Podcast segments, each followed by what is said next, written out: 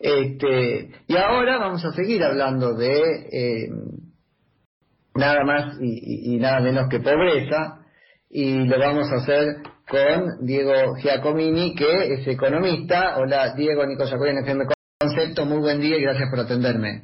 ¿Qué tal? Buen día.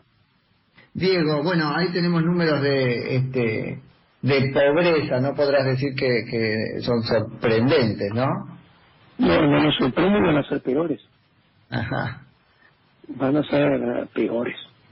El 49.9% del segundo trimestre va a empeorar. Mm. Así de sencillo. Así de sencillo, sí, sí, comparto. Además tiene varios sesgos, ¿no es cierto, esto en la interpretación? Esto de, ¿qué, qué, qué pasa con esto de medir la pobreza a partir de la canasta? Que yo sé que es un método extendido, pero uno puede pensar que se es pobre incluso encima de ese número. Sí, pero ahí entramos, esperamos en tecnicismos que a mí realmente no me no me parecen lo más importante de la cuestión porque según como midas la, la canasta, de hecho es una canasta, entonces la canasta es algo que dice, eh, sí, sí, deriven un conjunto de burócratas en un organismo público llamado en este caso el para decirlo de alguna manera.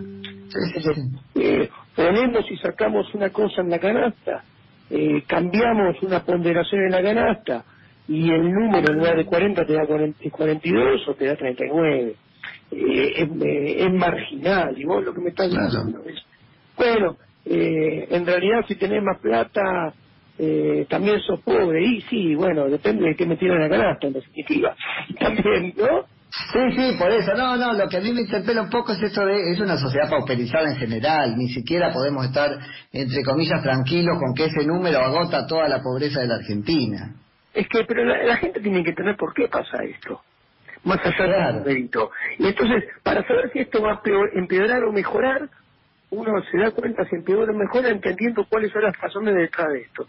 ¿Y cuáles son las razones detrás de esto? Es muy sencillo. Ahora, ¿quién genera riqueza en una economía? El sector privado. Las grandes empresas, las medianas empresas, las pymes, las micropymes, los cuentapropistas, los profesionales independientes. Estos son los que generan riqueza. Y, para generar riqueza tienen que poder hacer negocios y tienen que poder ganar dinero. Cuanto más difícil sea hacer negocios, cuanto más difícil sea ganar dinero, se genera menos riqueza. Y como la población crece al 1.1% anual, vamos a ser cada vez más pobres. Ahora, ¿y por qué todos estos que nombré cada vez es más difícil hacer negocios y ganar dinero en Argentina? Porque están ahogados por el Estado. Porque tenemos un Estado cada vez más grande que empobrece a la gente. Porque, y esto es muy fácil de ver, digo, ¿por qué no pueden hacer negocio la gente? Paso a decir, porque está ahogada por impuestos, porque está ahogada por impuesto inflacionario, porque está ahogada por el costo de capital, la tasa de interés. Bueno, ¿qué son estas, estas tres cosas? Sencillo, la presión tributaria récord que tenemos es el primer instrumento por el cual se financia el Estado. La segunda, el, el impuesto inflacionario récord es el segundo vehículo a través del cual se financia el Estado. Le podemos agregar la devaluación, es otro mecanismo por el cual que financia el Estado que es récord. Y la tasa de interés es la está muy alta, altísima, eso es la contracara de la deuda, que es el cuarto vehículo por el cual se financia el Estado. Entonces, si todo lo que mata la producción, si todo lo que mata el empleo, si todo lo que mata la generación de negocios es lo que financia el Estado, listo, bingo, encontramos la razón es que el Estado es enorme. Ahora, la pregunta del millón. ¿El gobierno que tenemos viene a achicar el Estado, o sea, a deshogar al sector privado para que pueda hacer un poco más de negocios y, y empezar a ganar algo de dinero? Si esto fuera así, tenemos la esperanza de que esto puede parar y empezar a revertirse. Por el contrario, si tenemos un gobierno que viene a agrandar el Estado, viene a poner más impuestos, cada día acrecienta las regulaciones y los paros en la rueda. Miguel Quepo. Sí, sí, sí. más. Viven dándole plata a los que no laburan. Bueno, si la respuesta es esta segunda, listo, ya sabemos qué va a pasar. Cada vez. Sí, de hecho viene por ahí, ¿no es cierto, Diego? Porque lo, que dijo el presidente fue más solidaridad. Cuando dicen más solidaridad es eso. Eh, la solidaridad es un verso. Por eso, pero en realidad es que vamos a sacar, vamos a ver cómo te puedo sacar y aplastar más. Exactamente, ¿sabe qué es solidaridad? La solidaridad es con billetera propia y a través y dentro del sector privado. Cuando la gente se organiza y voluntariamente agarra parte de su dinero y lo dona, se lo da a la gente más necesitada, eso sí es solidaridad. Ahora, cuando uno pone la palabra solidaridad en la palabra de los políticos, uno tiene que saber que lo están primero mintiendo y lo mienten para saquear. ¿Por qué? Porque el político te saquea, te cobra cada vez más impuestos, te cobra cada vez más inflación, te devalúa cada vez la moneda para sacarte cada vez más plata. Y esa plata que te saca la usa como se le canta. sí, claro.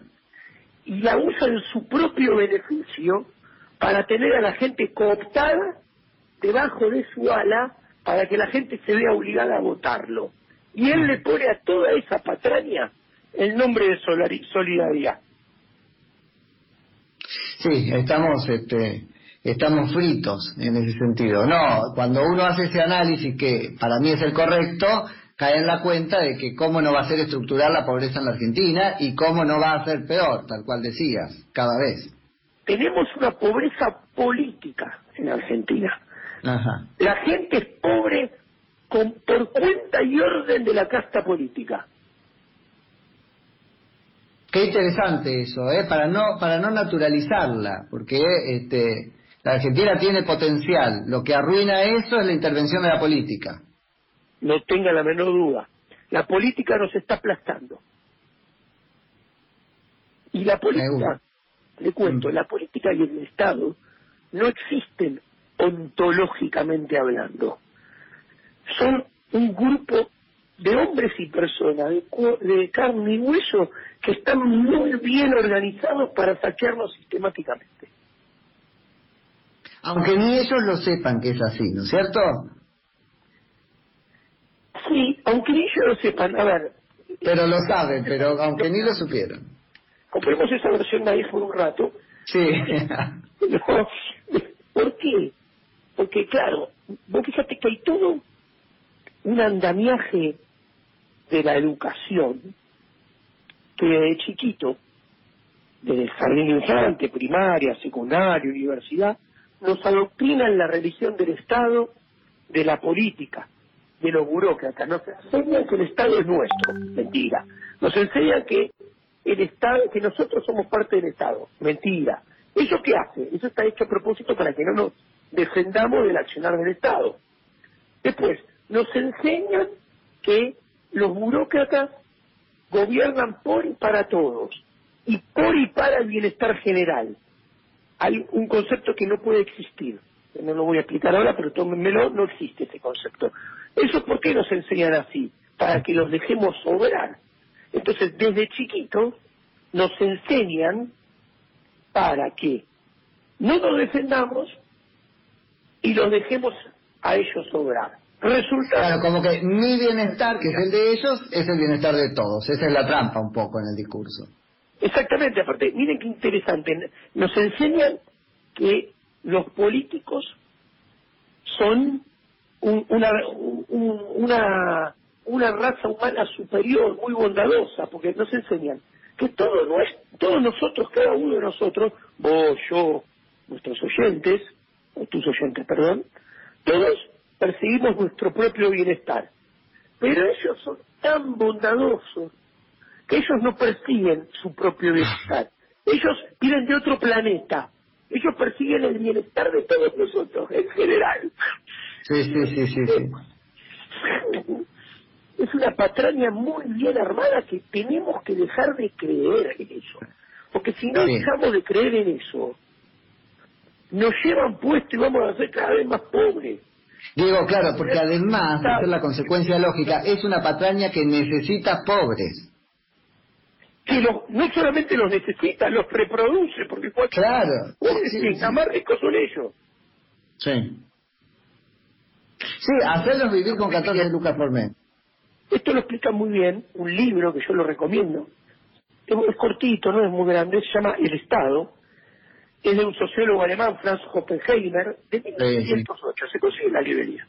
Él dice, la verdadera grieta que hay en la sociedad es Boca Independiente Racing, cambiemos el peronismo.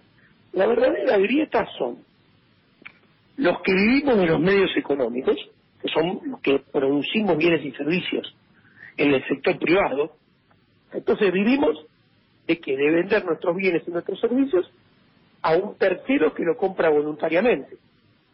Entonces, si lo compra voluntariamente, vos primero tenés que ponerte a pensar qué necesita el, tu prójimo, porque si no, no te lo va a comprar y si no te lo compra, te morirá. Entonces, sí, entiende que el mercado es un sistema de cooperación social. Justamente, mira qué interesante, el mercado es un sistema de cooperación social en el cual nos beneficiamos todos. En la educación te enseñan que es el demonio el mercado. ¿Por qué? Porque le conviene a los políticos que uno piense que el mercado es el demonio. ¿Ok? Eso es un lado de la grieta. En otro lado de la grieta están los que viven de los, de los medios políticos. Los que viven de los medios políticos son todos los burócratas del Estado, todos los políticos. ¿Por qué? Porque a ellos les cae la plata por arte de magia. Claro, el que vive el esfuerzo del otro, de alguna manera. Y no le importa qué hagan o qué no hagan. No cooperan socialmente. ¿Se entiende? Esa es la verdadera grieta. Sí, totalmente. Súper interesante, Diego, cuando nos metemos con vos a hablar de estas cosas que, que por ahí se disparan con la coyuntura, pero van al fondo del asunto, ¿no? Que es lo que tenemos que repensar los argentinos. Es que a eso voy, Por eso yo te digo, mira, discutir es 40, No, yo sé, yo sé, sí. Eh, es anecdótico.